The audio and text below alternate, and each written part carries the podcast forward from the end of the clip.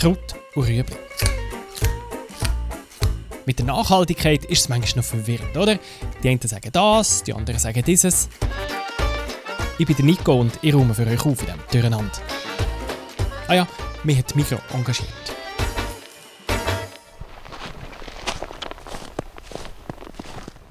Der da gefällt mir auch noch. Der hat nicht so nach beieinander, da haben mehr Kugeln dran Platz. Was meint ihr? Welchen Christbaum soll ich nehmen? Soll ich überhaupt einen nehmen? Und wie schaffen es sonst, Weihnachten ein bisschen nachhaltiger zu machen, gerade auch beim Weihnachtsmenü und bei den Geschenken? Diese Fragen gehen wir nachher in dieser Episode von Kraut und Rüebli. Und weil Weihnachten das Fest der nächsten Liebe ist, habe ich für diese Episode ein paar Gäste eingeladen. Und sie sind, genau wie ich, manchmal ein bisschen im Clinch. Ich meine, wir wollen natürlich ein rauschendes Fest feiern, aber vielleicht die Umwelt nicht allzu fest belasten. Nachhaltigkeit und Festtage, das kann schon wie ein Widerspruch tönen. Aber ich glaube, es muss es nicht sein. Man kann die Nachhaltigkeit überall leben. Also ich denke zunächst einmal an eine magische Zeit, den Dezember, wo für uns gespickt ist mit Highlights. Ähm, seit ich Mami bin, immer mehr auch noch so das können weitergeben an meine Kinder, das Magische, da ein Highlight am anderen. Weihnachten heisst Familie, zusammenkommen, genießen.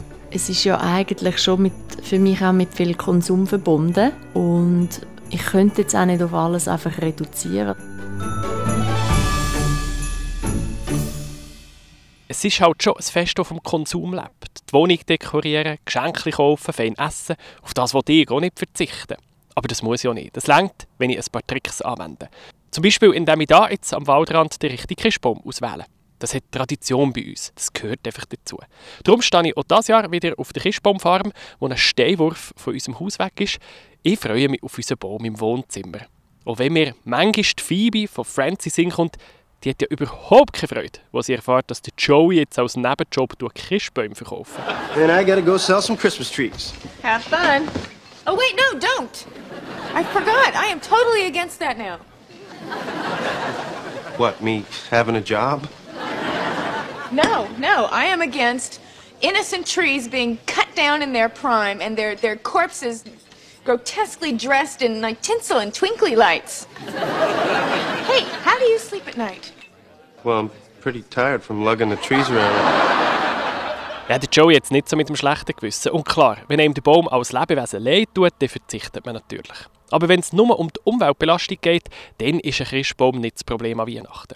Die Experten von ESU Services haben das schon für einen Kassensturz berechnet. Eine Tanne aus dem Schweizer Wald verursacht etwa gleich viel CO2 wie ein Kilo Brot oder wie 40 Gramm Rindfleisch. Das heisst, wenn ihr über die Festtage schon auf ein Fleischmenü verzichtet, dann habt ihr den Weihnachtsbaum wieder drin. Vorausgesetzt, ihr transportiert den Baum nicht mega weit in der Weltgeschichte umeinander. Bäume aus dem Ausland, vor allem solche aus intensiver Zucht, sind deutlich schlechter. Vor allem, wenn Baumzüchter noch Gift spritzen. Aber ein Schweizer Biobaum ist voll okay. Aber was ist denn, wenn ihr einen Baum mietet? Meine Mutter macht das ja seit ein paar Jahren. Ein Baum im Topf. Das ist eine nette Idee, so viel bringt es der Umwelt aber nicht. Ihr müsst so einen Baum schon etwa vier Jahre hintereinander brauchen, damit er weniger schädlich ist als ein Einmalbaum. Etwa fünf Jahre braucht es, bis sich ein Plastikbaum rechnet. Wenn ihr den mal kauft und ein Jahr für Jahr wieder vornehmt, dann ist das also auch noch eine Idee. Noch besser ist dann nur gar kein Baum. So, jetzt wird es mir zu kalt da draussen. Ich muss an die Wärme. Ich ein paar Geschenke vorbereitet.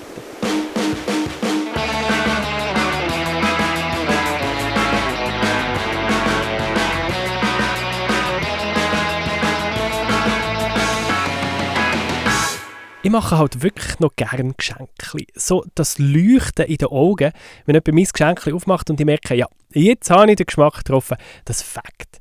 Aber ja, gerade mit Kind häuft es sich schon, wenn sie noch von den Großeltern, von den Götti und Gotten und und und Geschenke bekommen.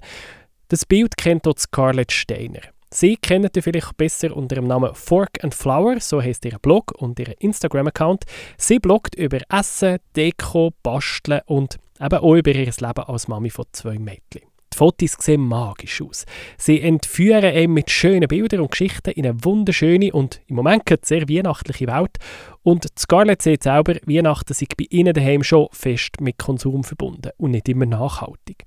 Gleich schaut sie aber, dass sie ein Gegensteuer geben kann. So dekoriert sie zum Beispiel mit Material, das eh schon rumliegt. Das neueste Projekt, das ich jetzt lanciert habe, ist äh, aus Tetra Pak. das zu upcyclen und dort im Tetrapack rein, das ist eigentlich wunderschön, das ist entweder silbrig oder gold ist auch so ein Aluminium beschichtet. Und da kann man wunderschön Sachen ausschneiden, Sterne ausschneiden für Anhänger oder für also Weihnachtsschmuck machen oder eben Päckchen-Anhänger. Ähm, oder was wir jetzt machen ist, ich, ich mache so kleine Mistelzweigli aus dem, ich nehme dann noch ein bisschen Golddraht und dann mache ich so Mistelzweigli und ein Holzperlen dran, dann sieht es nachher wirklich wunderhübsch aus. Also ich glaube, der Fantasie sind da keine Grenzen gesetzt. Man kann wirklich alles in ein schönes Ding umwandeln. Das mit den Geschenken fängt ja manchmal schon im Advent an, wenn die Kinder einen Geschenke-Adventskalender bekommen. Den braucht es nicht unbedingt. Also unsere Kinder waren eigentlich sehr lange mega happy mit dem Bildli-Adventskalender. Und dieses Jahr wieder haben wir feierlich ausgesucht, der Buchhandlung und schon nur die Türchen aufmachen Das lenkt ihnen eigentlich schon. Aber ja, wenn sie mal merken, dass es so Geschenke-Adventskalender gibt auf dieser Welt, dann kann man fast nicht mehr zurück. Also den Adventskalender haben wir jetzt das Jahr gemacht und wir haben eigentlich 24 kleine Sachen drin. Aber dort schaue ich darauf, dass es jetzt nicht einfach irgendein Blunder ist, sondern dass es dann Sachen sind, die sie effektiv auch brauchen, sei es jetzt ein neues Haarspengeli oder etwas zum Baden. Also etwas, wo man quasi blöd gesagt sowieso für posten und sowieso braucht dann kann ich das auch vertreten, oder, dass da 24 kleine Sachen drin sind. Und unser Kalender jetzt ist zum Beispiel nicht aus, aus einem Material, das man nachher wegwirft, also Verpackungsmaterial, sondern wir haben ihn aus Stoff mit so Täschchen, wo man es reinstecken kann, wo ich auch glaube oder fest hoffe, dass sie das über Jahre hinweg immer wieder werden brauchen. Und wenn der Adventskalender leer ist, ja, dann kommt Weihnachten und das grosse Geschenk. Das kann natürlich ein Berg von Plastik sein, irgendein Playmobil oder ein Lego, muss es aber nicht unbedingt. Scarlett schenkt gern ein Erlebnis. Ja, etwas, was man zusammen unternimmt, ein Event quasi, sei das ein Konzert oder ein Ausflug oder etwas zum Bachen, dass man sagt, hey, an dem Nachmittag nehmen wir uns Zeit füreinander und bachen. Ich glaube, dass das die wertvollsten Geschenke sind und sie sind dann per Zufall auch noch nachhaltig, oder? Wenn einem Geschenkflut zu gross ist, dann kann man natürlich auch aufhören damit, dass alle allen etwas schenken. Und stattdessen kann man wichteln. Dann macht jedes nur noch ein Geschenk. Das ist schon gut für das Stresslevel, man muss ein bisschen weniger besorgen. Bei der Verpackung kann man sich auch noch überlegen, wie viel Papier und äh, Zeugs rundherum das da wirklich nötig ist.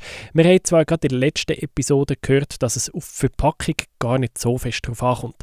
Das, was die Umwelt wirklich belastet, ist der Inhalt. Aber vielleicht hat man ja schon sehr einen nachhaltigen Inhalt und dann kann man es auch passend verpacken. Bezüglich dem Verpacken ist auch eine gute Methode mit der Furoshiki Gift Wrap Methode. Das ist so, ähm, also man nimmt dann ein Stück Stoff, es gibt auch spezielle Tücher für das ähm, und das kennt man aus Japan und dann packt man das so schön ein und macht so schöne Knöpfe oben mit dem Tuch. Und das Tuch ist quasi auch noch ein Geschenk an sich. Also es kann dann auch ein Geschirrtuch sein oder eine Tischdecke oder was auch immer. Und das kann wieder gebraucht werden und man kann das jedes Jahr wieder nehmen, zum Geschenk einpacken mit dem. Finde ich eigentlich auch einen sehr schönen Gedanken. Und ähm, man könnte zum Beispiel auch die Baumwolltücher selber noch bedrucken oder so, um noch ganz einen individuellen Touch verleihen. Furoshiki heisst das. Ihr findet den Link dazu in den Show Notes.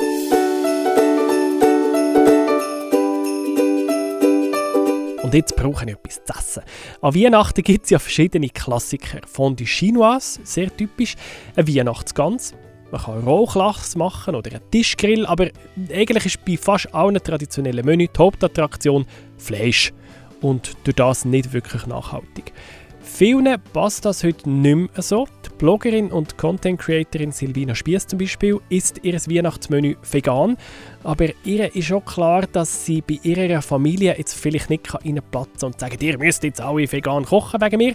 Darum lässt sie die anderen essen, was sie wollen. Sie bringt aber einfach ihr eigenes veganes Menü mit. Weil wir essen das traditionelle schlesische Menü bei uns in der Familie, das nicht vegan ist. Und ich mache dann mein eigenes Ding. Ich bringe so ein Planted Chicken und Gemüse mit. Und es hat ein den Vorteil, weil ich es eben meiner Familie nicht aufzwingen, aber gleichzeitig gebe ich die Möglichkeit und durch das, dass wir noch eine vegane Option haben, wo dann die einen auch tatsächlich möchten essen, müssen wir auch nicht so viel Fleisch und tierische Produkte auf dem Tisch haben, weil es ja noch eine andere Variante gibt, wo man kann probieren, wenn man sie möchte. Und das ist für mich etwas, was mega gut passt und so finde ich, ist wirklich dann Weihnachten das, was es sein nämlich zusammen sein mit der Familie und die gemeinsame Zeit geniessen. Die Fleischmenge auf dem Tisch reduzieren, das ist auch für Philipp Wagner von Migusto ein guter Tipp. Für viele gehört das gutes Fleisch ja schon zum Weihnachtsmenü dazu, aber mit ein paar Tricks kann man auch ein Fleischgericht ein bisschen nachhaltiger machen. Zum einen die Beilagenmenge erhöhen, äh, vielleicht noch eine deftigere Soße dazu auf, auf einer cremigen Rahmbasis oder, oder einer Rahmersatzbasis. Ähm, noch mehr Gemüse, sei es jetzt ein Schmorgericht, vielleicht mehr Zwiebeln, mehr Rüebli, Sellerie noch mit dazu und einfach die, die Fleischmenge reduzieren. Ich denke 80, 100 Gramm äh, pro Person reicht, reicht auf jeden Fall. Wenn es ein Menü ist mit mehreren Gängen, dann kann man ja auch einfach sagen, gut, ein Gang mit Fleisch lenkt und bei den anderen Gängen verzichten wir darauf. Es gibt aber auch weihnachtstaugliche Menüs ganz ohne Fleisch. Zum Beispiel ein veganes Fondue Chinoise. Das kann man auf jeden Fall mal probieren. Da ist äh, der Gehalt an Gemüse recht groß, aber auch mit Fleischersatzprodukten. Dort ist es für einen Rezepteautor Philipp wichtig, dass man die Bouillon gut abschmeckt. Also ich mache das persönlich immer mit vielleicht ein bisschen äh, Sojasauce, ähm, vielleicht ein bisschen äh, Limettensaft, ein bisschen Chili, ähm, dass es schön einen guten Geschmack hat. Und dann viel Gemüse. Also es ähm, dabei, ähm, Rüebli, Wurzelgemüse. Je nach Gusto kann man das auch variieren gerne. Und dann hat es zwei, drei verschiedene Fleischersatzprodukte.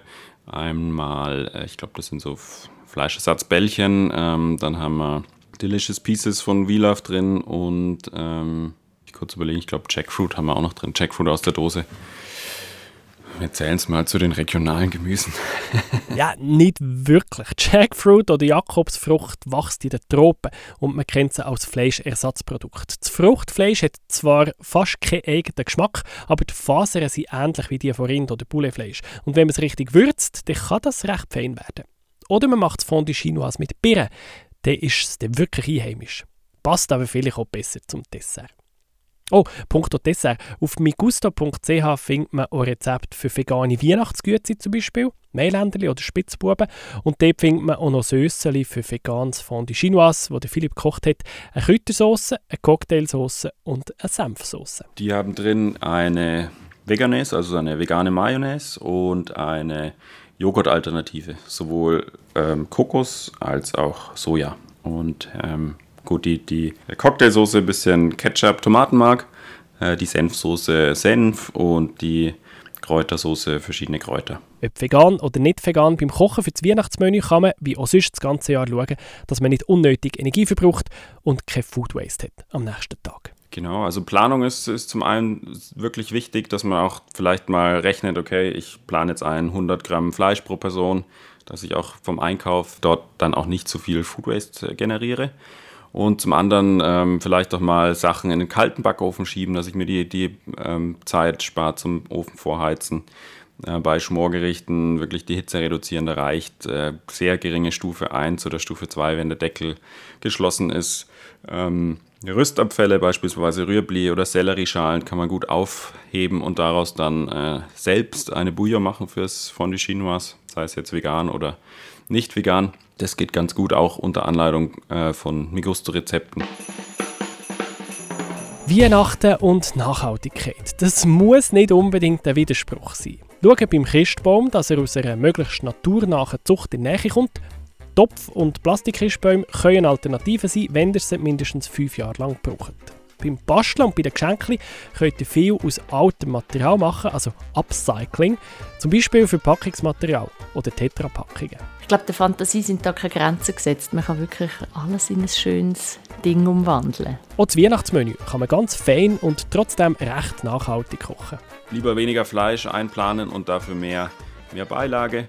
Ähm, denn die, die Beilage ist dann doch das, was man dann vielleicht am nächsten Tag nochmal noch mal erwärmen kann. So, dass man kein Food Waste hat und sich am nächsten Tag über das Essen und über Geschenke kann freuen Ich habe euch übrigens die Menüs auf Migusto und die Furoshiki-Methode zum Geschenkepacken in den Show Notes verlinkt. Und jetzt wünsche ich euch ganz schöne Adventszeit. Wir hören uns nächstes Jahr wieder bei Kraut und Rüebli. Wenn ihr Vorschläge habt für ein Thema oder eine Frage, die euch schon lange mal interessiert, dann schreibt es uns auf podcast.migro.ch. Kraut und Rüebli. Ich bin Nico und ich mache Nachhaltigkeit für euch verdaulicher. In dieser Folge habt ihr gehört Scarlett Steiner, Silvina Spiess und Philipp Wagner. Produziert hat die Folge Annik Leonhardt. Das ist ein Podcast von Generation M, einem Nachhaltigkeitsprogramm der Mikro. Alle Folgen können nachlesen auf www.generation-m.ch.